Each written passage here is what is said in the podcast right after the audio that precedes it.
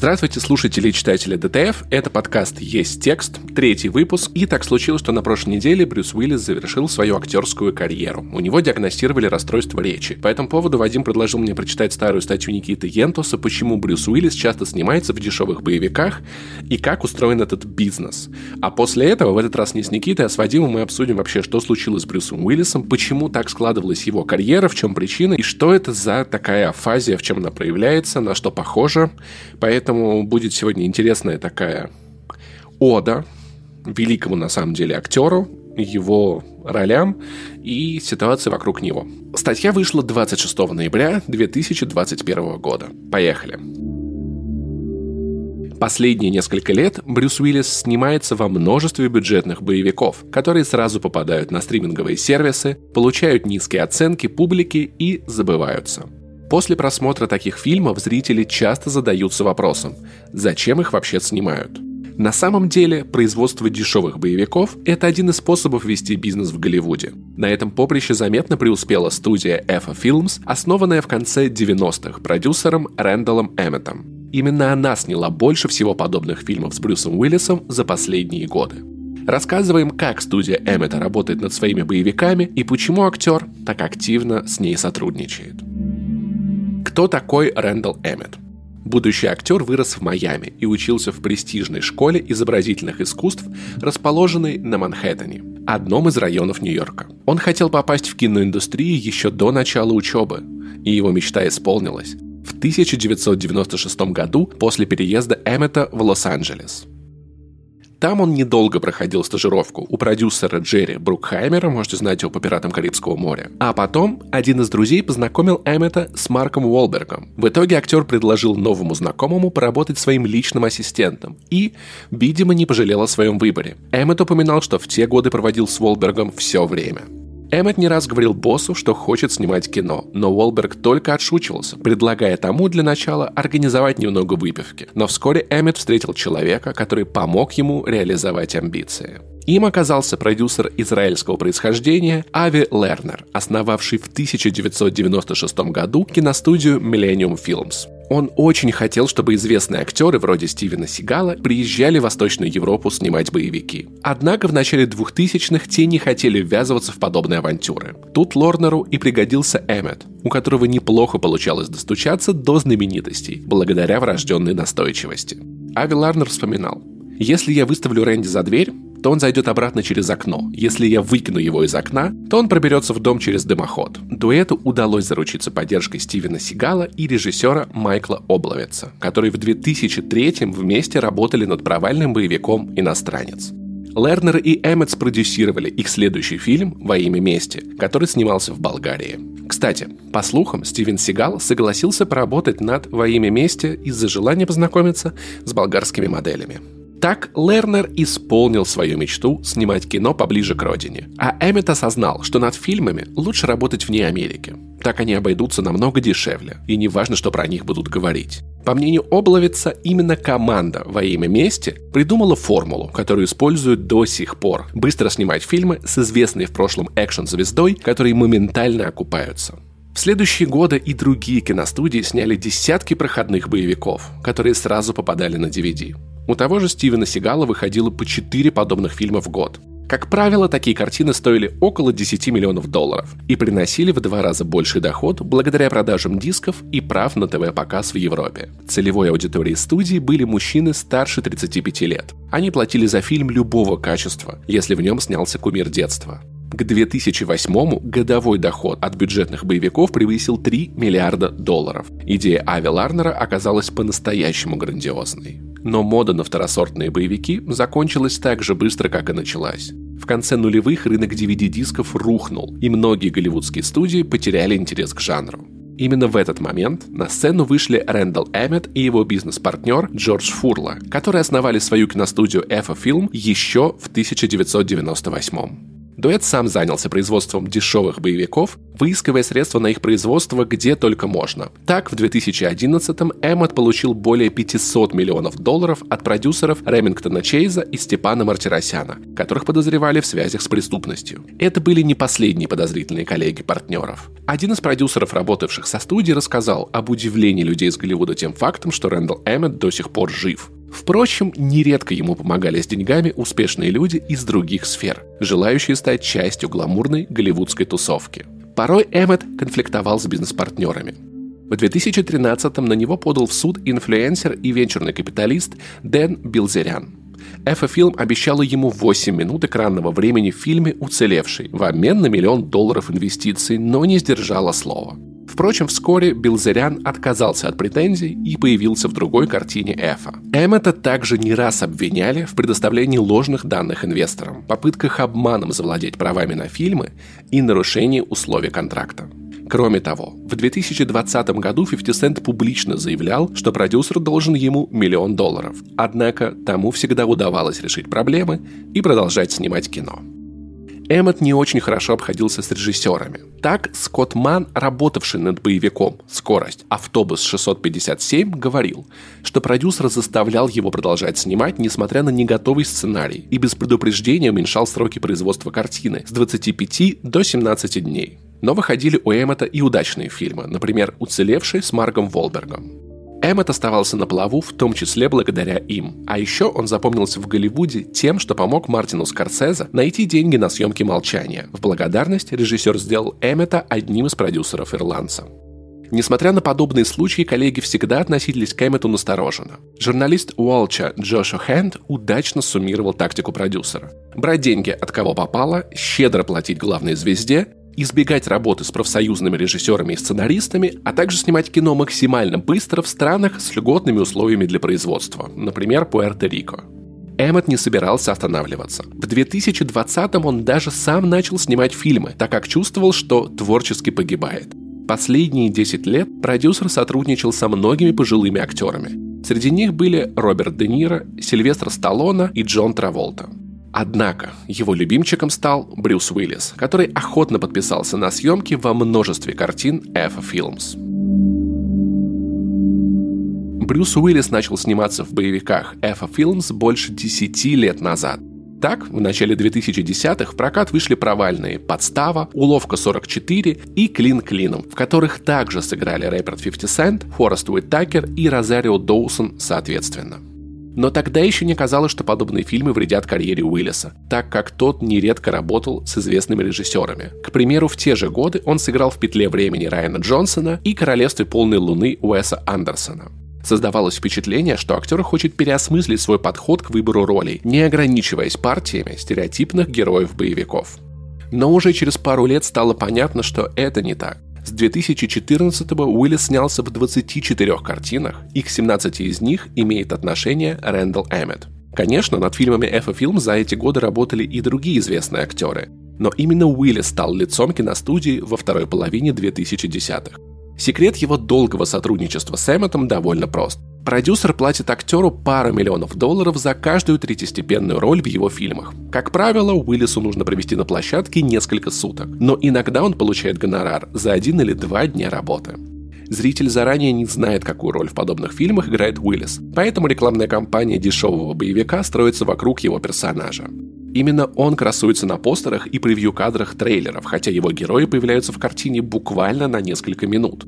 Хороший пример – недавний боевик «Полночь на злаковом поле» с Меган Фокс и певцом Машин Ган Келли. Снял его, кстати, сам Рэндалл Эммет. В трейлере Уиллис упоминается сразу после Фокс, что намекает на его важную роль в сюжете картины. Актера также можно увидеть на ключевых постерах фильма и немногочисленных кадрах со съемочной площадки. Но на деле его герой появляется в картине всего на 8 минут и произносит односложные фразы в духе «У меня плохое предчувствие». И это далеко не единственный пример. В «Дошить до утра», «Спасение» и «Приказано уничтожить» у Уиллиса от 7 до 10 минут экранного времени. Некоторые СМИ даже делали ироничный рейтинг дешевых боевиков с участием Уиллиса. Целевая аудитория таких фильмов не изменилась за 20 лет. Авторы надеются, что зритель, выросший на крепком орешке и пятом элементе, купит ленту на стриминговом сервисе, желая посмотреть на любимого актера. Но его ждет жуткое разочарование так как персонаж Уиллиса в них обычно появляется в начале истории, а потом пропадает до самого финала. Для Уиллиса контракт с Films – возможность хорошо заработать, прикладывая минимальные усилия. В некоторых случаях дублеры не только исполняют трюки, но даже произносят текст за актера. Еще одна причина, по которой Уиллис любит работать с Эфа – нежелание известных коллег сотрудничать с ними. Из-за этого актера за последние годы выпал как минимум из двух заметных проектов – «Неудержимых 3» и «Светской жизни» Вуди Аллена.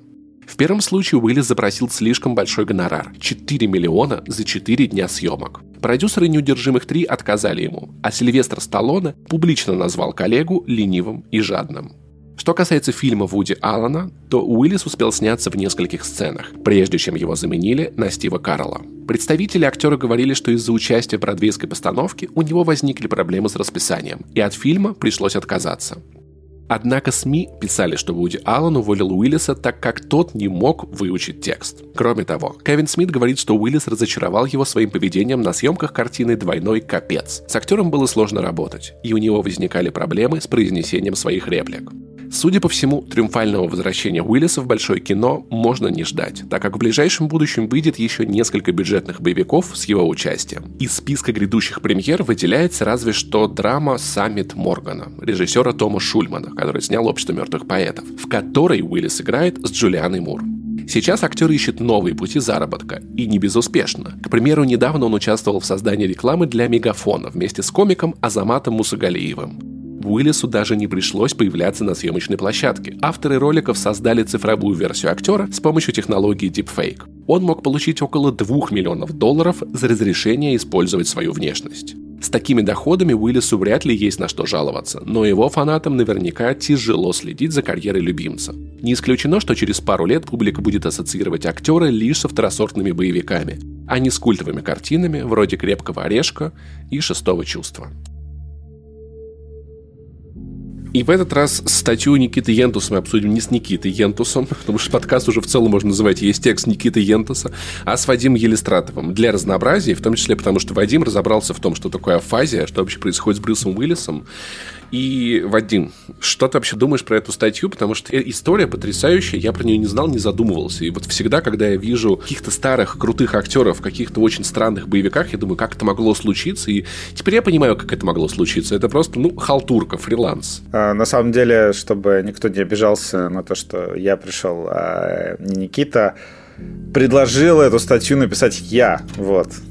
Окей, все, аргумент. Это, это, была, это была моя идея, да. В то время это мне показалось очень таким естественным, потому что я постоянно вижу вот эти... На iTunes э, появлялись фильмы с Брюсом Уиллисом, и я как бы такой, ребят, что за херня, надо разобраться. Надо понять вообще, зачем ему это нужно, что с ним происходит.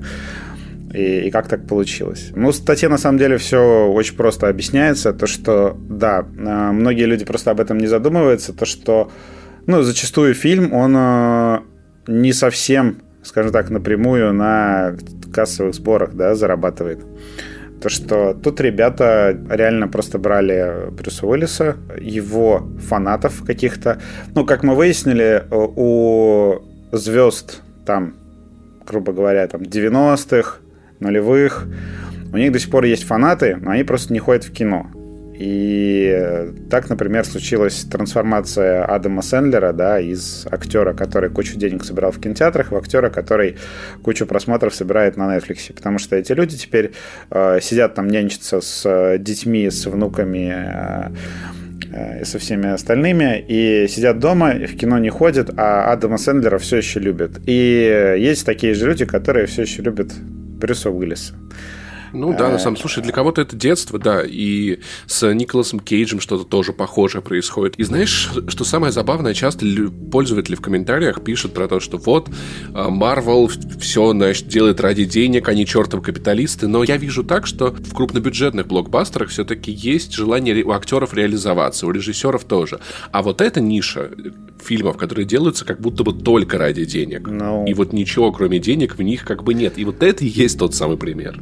Да. Жадных ну, капиталистов. Это, это, наверное, знаешь, это форма форма кликбейта, наверное, в кино. Знаешь, вот как вот эти вот, сейчас как раз обсуждали эту тему, в статьи на IGN, допустим, которые пишут их вот эти фрилансеры, э, что мы знаем об игре такой-то. и там внутри статьи написано «пока ничего, пока ничего, пока ничего, пока ничего». И тут то же самое, то, что такой анонс, э, фильм с Брюсом Уиллисом. И там вот фильм, э, и Брюс Уиллис появляется в начале, появляется в конце, что-то там на 5 минут на площадку зашел, э, отснялся, и человек такой как бы посмотрел, какую-то фрустрацию испытал, ну, как бы, ладно. И на эти фильмы они окупаются без каких-либо сборов, чисто на продаже прав. Да, их задача просто продать права дороже, чем стоил фильм. И все. И... Ну и в том числе там продукт плейсмент взять у какого-нибудь инвестора бабки за то, что он в фильме появится и всякое прочее. То есть тоже. Короче, в общем, реально вот реально кинобизнес в полном смысле этого слова.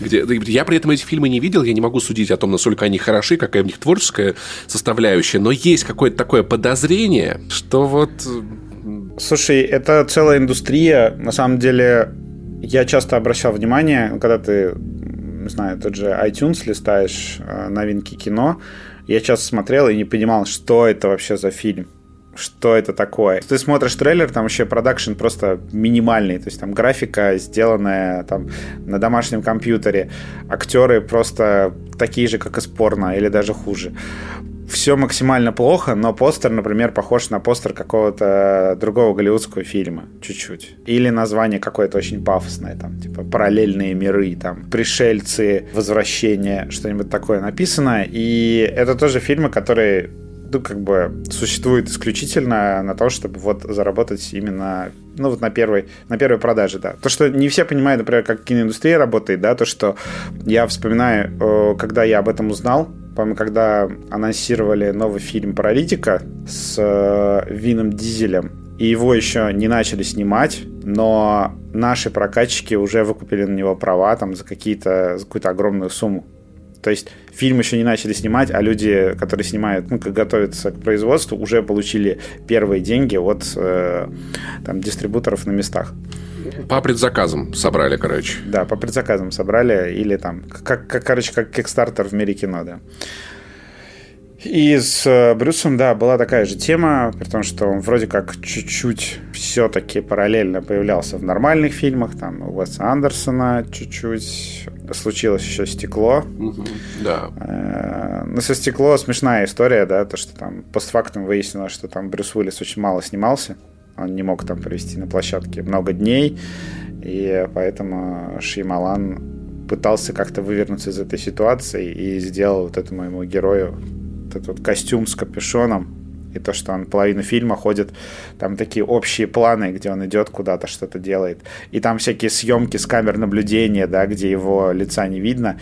И отсняли дублера. Ну, это как мы этот Мандалорец, короче. То, что можно было снять кучу сцен с Брюсом Уиллисом без Брюса Уиллиса, потому что у него костюм такой.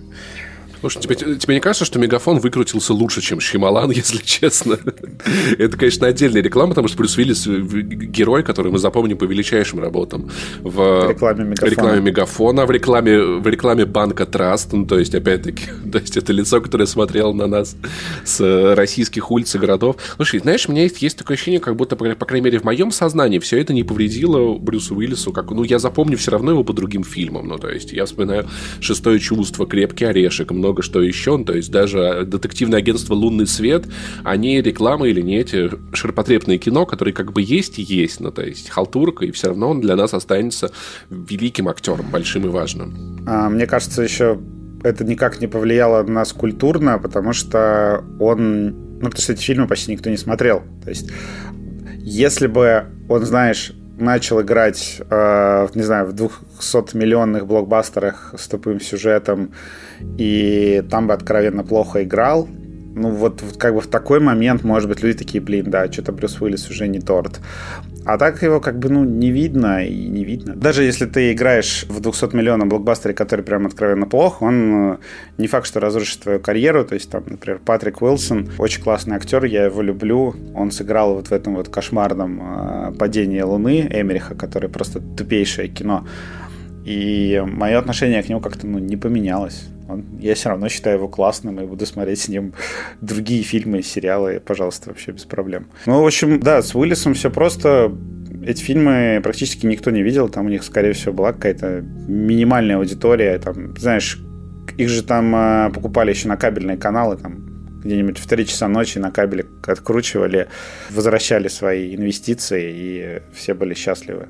в общем, в целом история могла быть такой, что Брюс, Брюс да это все равно никто не увидит. Вот тебе, вот тебе 2 миллиона, просто заскочи чисто, вот, вот 5 минут по, по базарим, никто этого не увидит, забей, на тебе это никак не скажется. Так работает в том числе еще локальная реклама, да, когда звезда э, соглашается на какие-то... Ну, ты помнишь, э, была тема такая, то, что там дикие ролики с Шварценеггером, которые он снял для Японии там только для внутреннего рынка. Вот это вот не, не помню, но допустим. И которых, э, которые больше нигде не показывали. Или там Николас Кейдж тоже для Японии снимался в локальной рекламе, и они всегда говорят, то, что это только вот для внутричка, в мире этого никто не увидит, и они соглашаются. И я думаю, что вот эта вот история с Мегафоном, с Банком Траст, ну, с Банком Траст вообще величие, я считаю, реально купили только образ, используют его выглядит причем ну хорошо и в роликах и в, на постерах как бы вот тебе Брюс, а Брюс вообще как бы в ус не дует. Его полностью сделали. Ну, реально клево же. Да, да и в целом с мегафоном тоже, типа, все, давайте там, вот вам, вот вам лицо, делать, что хотите, мне в целом просто деньги сюда, вот на карточку, на карточку Банк Траст перешлите, вот по номеру телефона. Спасибо, ребят. Спасибо большое. Ну и надо перейти. Потому что сейчас с ним происходит, потому что да. Брюс Уилли заканчивает карьеру, и не так красиво, как, знаешь, там какой-нибудь Дэниел Дэй Льюис, который уходит на максимально красивой роли. Все такое, я устал, я... Брюс Уиллис, кажется, правда, больше не может сниматься в кино. И расскажи о том, почему. Это, кстати, подводит неплохо к твоей статье. Говорили, что он вот эту вот всю империю построил, в том числе потому, что ну, стало известно про болезнь, и он как бы пытался заработать... Ну, короче, у него случился свой бракетбет, да, то есть он такой, заработаю как можно больше денег... На пенсию. Э, для семьи на своем как бы лице, да, получается. То, что он вот эту всю целую империю построил, э, там по миллиону долларов или сколько там он получал за фильм, да, он это все складывал, видимо, под матрас и в итоге там своим детям оставит. И не знаю, может, еще пожертвует куда-нибудь, но не суть. В общем, и Брюс явно готовился, и это на самом деле очень странно было, когда люди э, после того, как объявили о конце его карьеры, люди пришли читать вот эту статью снова э, Никиты на сайте, и там написано то, что там Кевин Смит жаловался на то, что Брюс не может произносить нормально реплики. Там и другие режиссеры, с которыми он работал. Ну, тогда это смотрелось как, блин, чувак вообще обленился, просто даже, даже реплики свои выучить не может. А оказывается, это была болезнь. Как бы, вот. Скрывал, видимо, он успешно. И на самом деле, ну там, как бы после того, как все вскрылось, э, многие медиа опубликовали кучу разных историй, ну, про проблемы на съемках с Брюсом Уиллисом. Там в том числе, э, я точно не помню деталей, он там в кого-то ну, не как э, этот, господи, Алек Болдуин. Он там, короче, выстрелил то ли раньше времени, то ли то ли не в ту сторону из э, этого бутафорского пистолета во время съемок. То есть у него там были так, такого рода проблемы, но непонятно, связано ли это с его болезнью. Болезнь, кстати, надо отдельно обсудить. Короче, с афазией просто была такая проблема, что изначально слухи, да, сначала запустили про то, что это у него деменция. Что такое деменция, я знаю не понаслышке. У меня бабушка с этого всего у меня тоже, да. Если вы не знаете, можно посмотреть фильм «Отец». Э, там в целом все достаточно хорошо описывается и показывается.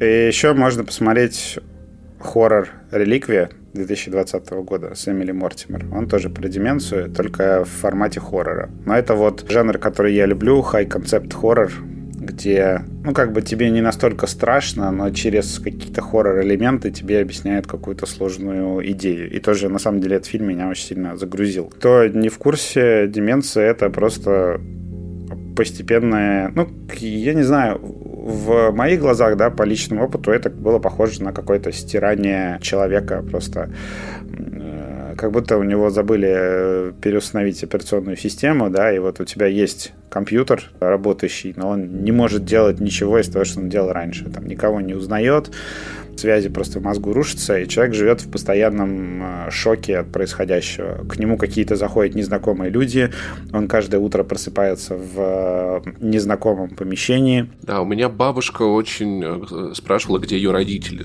которые умерли, понятное дело, поскольку бабушка очень много лет назад, то есть она не, ну, думала, что они где-то вот где-то есть, почему-то за ней не приходят. Это, конечно, кошмарное переживание и для нее, и для окружающих. Такие люди, да, постоянно сталкиваются с э, вот этим вот, ну, то, что они забывают плохие новости все, и им плохие новости эти раз за разом сообщают, там, а, ну, и плюс там не узнают своих родственников, не узнают, где они находятся, ну, просто человек с деменцией может там проснуться в 3 часа ночи и такой, а где я? А, ну, как бы, а где я вообще сплю? А что это за квартира? А как я сюда попал? Болезнь э, Брюса Уиллиса, она на самом деле афазия, да, она схожа с э, деменцией. Более того, там как бы вроде как есть случаи, когда одно плавно перетекает в другое, либо как бы ну, параллельно развивается. Но просто деменция, да, это, это как бы более общее разрушение когнитивных функций. То есть там прям тотально все.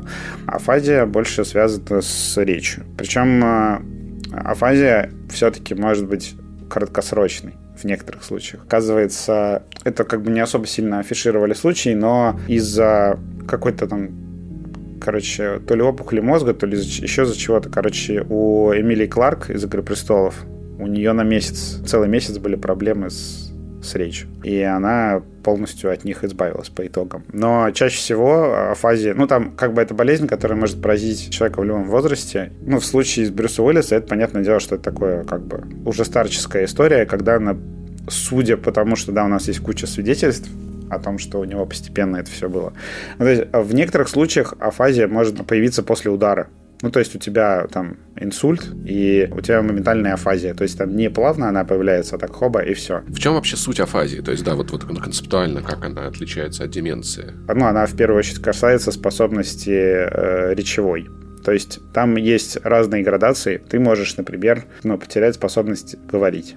Э, человек с афазией может быть, например, э, может мыслить более-менее нормально, то есть ты понимаешь, что происходит, но как только ты пытаешься что-то сказать, ты не можешь составить предложение внятно.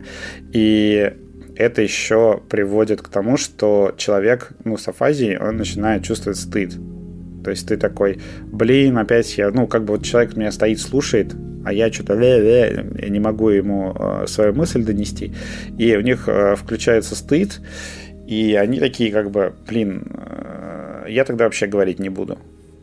И понял, э, что происходит с человеком? Чаще всего человек с афазией, как бы у него начинается изоляция. Тут очень важно, что если у кого-то такая болезнь появилась, родственникам его как бы ну, не бросать, проводить с ним время, говорить с ним. Вот. Ну, есть, конечно, запущенные случаи э, более сложные, когда человек перестает и понимать. Ну, как бы тогда, конечно, вообще тотальная жесть. Тут, видимо, только какой-то, не знаю, там, тактильный контакт, там, обнимашки и все остальное. Вот в случае с Брюсом Уиллисом, походу, это было какое-то плавное развитие. То есть в течение, там, возможно, последних, там, пяти лет мы точно этого не узнаем, но, в общем, он э, постепенно терял способность говорить. И Видимо, собственно, поэтому у него э, вот эти вот все истории с э, завышенными требованиями, да, то, что он же поссорился со Сталлоне, и там еще с кучей других режиссеров и студий, и из-за того, что он говорил то, что я буду сниматься там 2-3 дня, и за каждый день платить мне по миллиону долларов. То есть он э, завысил эти требования максимально, видимо, потому что, ну, как бы физически уже не мог больше работать, там, не знаю, не хватало концентрации, там, стоило ему, в общем, огромных усилий, и он пытался хоть как-то вот так вот заработать. Ну и вроде как все-таки не бросать актерскую карьеру, потому что его дочь написала в Инстаграме, когда нет, все публично объявили, что мол, он прощается с актерской карьерой, которая для него, ну, как бы вообще самое главное в жизни. То есть это прям первостепенная история для него была. И... В общем, грустно-грустно. Грустно, да, и все ну, как бы все какие-либо там насмешки, да, в его адрес, они моментально прекратились. «Золотая малина» же в этот раз планировала сделать целую номинацию, где нужно было выбрать худший фильм э, с Брюсом Уиллисом, который вышел там за последний год. А в итоге они просто эту номинацию ну, отменили, потому что как бы сейчас это вообще этим неэтично заниматься. Реально супер грустная история. А, я помню, что вроде бы такое было еще, ну, на моем веку, когда вот какая-то знаменитость у которой вот возникают такие проблемы. По-моему, у Терри Пратчета еще, когда я читал его, я познакомился с ним, я такой узнал, что Терри Пратчета там деменция. Ну, для писателя это просто вообще жесть полная. Да, наверное, да. Да, и потом Пратчет как бы... Я у него успел взять автограф, и там через несколько лет он умер. Тоже грустная тема. Вот, что-то у нас прям совсем э, похоронный подкаст. Ну, а как бы тема, тема такая, что... Да, чем, но, ну... Брюс Уиллис еще жив, как бы. Да, да, но, блин... Э, он э, супер богатый, у него куча, да. куча родственников, любящих его, так что э, я надеюсь, у него будет все хорошо, но, к сожалению, как с актером, мы с ним попрощаемся. Для меня это немножко разрушение надежд, потому что, если честно, я надеялся, что Брюс э, такой, знаешь, ну, что у него случится, короче, Микки Рурк. Вот э, а, была же история, когда Микки Рурк просто куда-то там вообще пропал в бездну, а потом такой вернулся в городе грехов в рестлере. «Железном человеке 2», конечно, там не самая лучшая роль, но тем не менее он вернулся в мейнстрим и снова стал каким-то ну, актером. Хорошо, что у него не случился Роберт Де Ниро, понимаешь, с «Дедушка легкого поведения», «Дедушка легкого поведения 2» и всяким таким, поэтому... По-моему, Де Ниро как бы справился лучше Брюса Уиллиса того же. Ну, то есть у него, конечно, роли плохие, но тем не менее он все-таки играл в достаточно, ну как бы достаточно мейнстримовых голливудских фильмах, да. То есть там какие-то романтические комедии, э, просто комедии, но тем не менее это было студийное кино, там с нормальным продакшеном, с каким-то пиаром, оно выходило в кинотеатрах.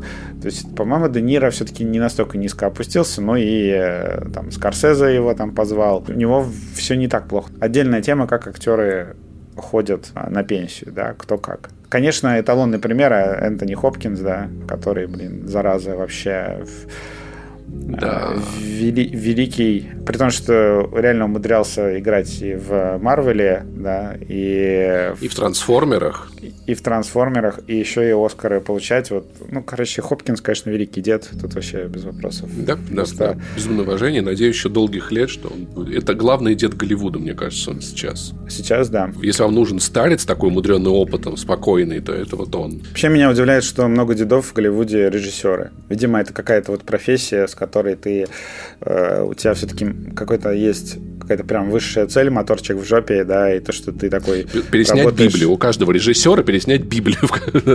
Это вот высший level. На Ридли Скотта посмотри, да, там ему уже там миллиард лет, а он продолжает херачить э, по два фильма в год, причем мощнейших. И сериал еще параллельно делает, понимаешь? И в случае, когда афазия приходит постепенно, да, говорят, что, ну, там, я так понимаю, что в случае Брюса Уиллиса, ну, полное излечение уже невозможно, условно говоря, и э, единственное, что там они делают, возможно, он уже так лечился, просто это было не публично, а то, что есть... Короче, они воздействуют на мозг электричеством и как-то чуть-чуть... Стимулирует его работу. Да, восстанавливает нейронные связи и э, можно смягчить. Но да, вот в таком случае, скорее всего, о полном каком-то излечении. Может быть, там, знаешь, ему хватит, чтобы там общаться с, с на, в, как бы в бытовых каких-то ситуациях, да, в течение дня, может, ему хватит этого. Не знаю. В общем, они публично это все решили не выносить, но мне кажется, на самом деле это круто, что э, семья вышла в паблик и сказала, вот, ну, они в своих соцсетях одновременно в разных местах выложили одно и то же э, синхронное заявление, то, что никто там не писал какую-то от себя тяну, и как бы сразу же убили слухи, то есть там буквально слухи были недели две, то что о, Брюс Уиллис уходит из карьеры из-за деменции, и там было просто бабка надвое сказала, очень плохие источники, и мы даже новость не писали, вот, а потом хорошо, что семья вышла и такая, как бы, вот, вот э, ситуация такова. Там, просим проявить уважение и как бы, не лезть. Брюса жалко, Брюс великий. Я человек, как и этот Пиральта из э, сериала «Бруклин 9.9». Э, я сформирован фильмами «Крепкий орешек» и «Крепкий орешек 2». То есть я пересматривал их просто миллиард раз. Это был простой герой, знаешь, не груда мышц, а прям мужик вот, вот в, в майке, без рукавки. Да. Просто э, мужик берет и делает дела. Я же недавно смотрел как раз рассказ подробный о съемках «Крепкого орешка». Ну, кстати, сейчас актуально вспомнить э, к, к Брюсу, да, то, что он тогда был ну, звездой телевидения, и э, студия хотела сделать боевик с ним в главной роли, и они хотели вот как-то принципиально изменить, показать впервые слабого, уязвимого экшен-героя, да, и там была такая история смешная, что они, когда выпустили, по-моему, первый трейлер с Брюсом, это было вот на фоне Арни, который там ходит с деревом на плече в командос на фоне других там накачанных экшен-героев, там типа Дольфа Лунгерона, э, Сталлоне в Рокки и всего остального. И тут появляется такой Брюс а, с залысинкой, а, такой просто домашний мужичок в маечке, там не, не, не, не накачанный, ничего, худенький, еще босиком бегает. И а, э, когда показывали в первый трейлер в кинотеатрах, люди смеялись. Такие, блин, что это вообще за прикол? Кто, кто на это пойдет. Но в итоге вот эта вот э, фишечка, то, что да, мы покажем более живого, более настоящего героя, она сработала. И то, что фильм э, стал вообще грандиозным кассовым успехом и как бы проложил дорогу много чему. То есть, условно говоря, э, «Скала» с э, Николасом Кейджем – это, ну, она должна благодарить э, за свое существование, в том числе «Крепкого орешка», потому что «Скала» тоже как бы это боевик, где главный герой, ну, такой немножечко тюфяк. Шон Коннери там выступает своего рода ментором, а Николас Кейдж э, такой офисный клерк, который оказывается внутри э, традиционного экшн-фильма. И да, в общем, Брюс, э, я как бы, что самое вот обидное, да, то, что бывает такое, когда ты людям показываешь гражданина Кейна сейчас, они такие, ну и что такого? Как бы мы э, такое кино уже сто раз видели. И это вот новизна, она со временем стирается, потому что ты ее видел да, само собой. в других формах. И я вот недавно знакомой показал крепкого орешка. Говорю, то, что ну, ты, ты же понимаешь вообще, что это великое кино, что вот оно вообще все изменило. Она говорит, ну просто боевичок, как бы прикольно, прикольно, а в, а в чем величие? Я говорю, да блин, ты понимаешь, что таких фильмов до этого вообще не было. Но вот это надо понимать это время, надо смотреть это с тем взглядом, потому что у Тарковского в начале Соляриса вот эти 10 минут, когда автострад вот, вот этого города с неоновыми огнями, я такой, нахрена, что за нудятина, почему? А потом я уже читаю такой, а, да, логично, в Советском Союзе такого вообще не видели, это выглядело как город из будущего, окей, все, сейчас я понял. Нужен контекст, в каждом произведении нужен свой контекст, и для того, чтобы некоторые вещи понять, надо, да. Поэтому спасибо Брюсу Уиллису, спасибо всему, что было, и будем надеяться, что у него все будет относительно в порядке, мирно, он будет на свои заработанные миллионы жить, покупать себе PlayStation 5 и, возможно, даже компьютер с RTX 3080, если ему хватит на это денег. Посмотрим. Спасибо большое, Вадим. Это я рассказал сегодня много всего интересного. Это было классное погружение, по-моему, хорошая такая, знаешь, ода Брюсу Уиллису, как бы вот его провожание его на пенсию. Брюс Уиллис великий, да. А подкаст «Есть текст» вернется к вам через неделю. Оставайтесь подписаны и дай вам бог. Хоть на эти короткие 7 дней.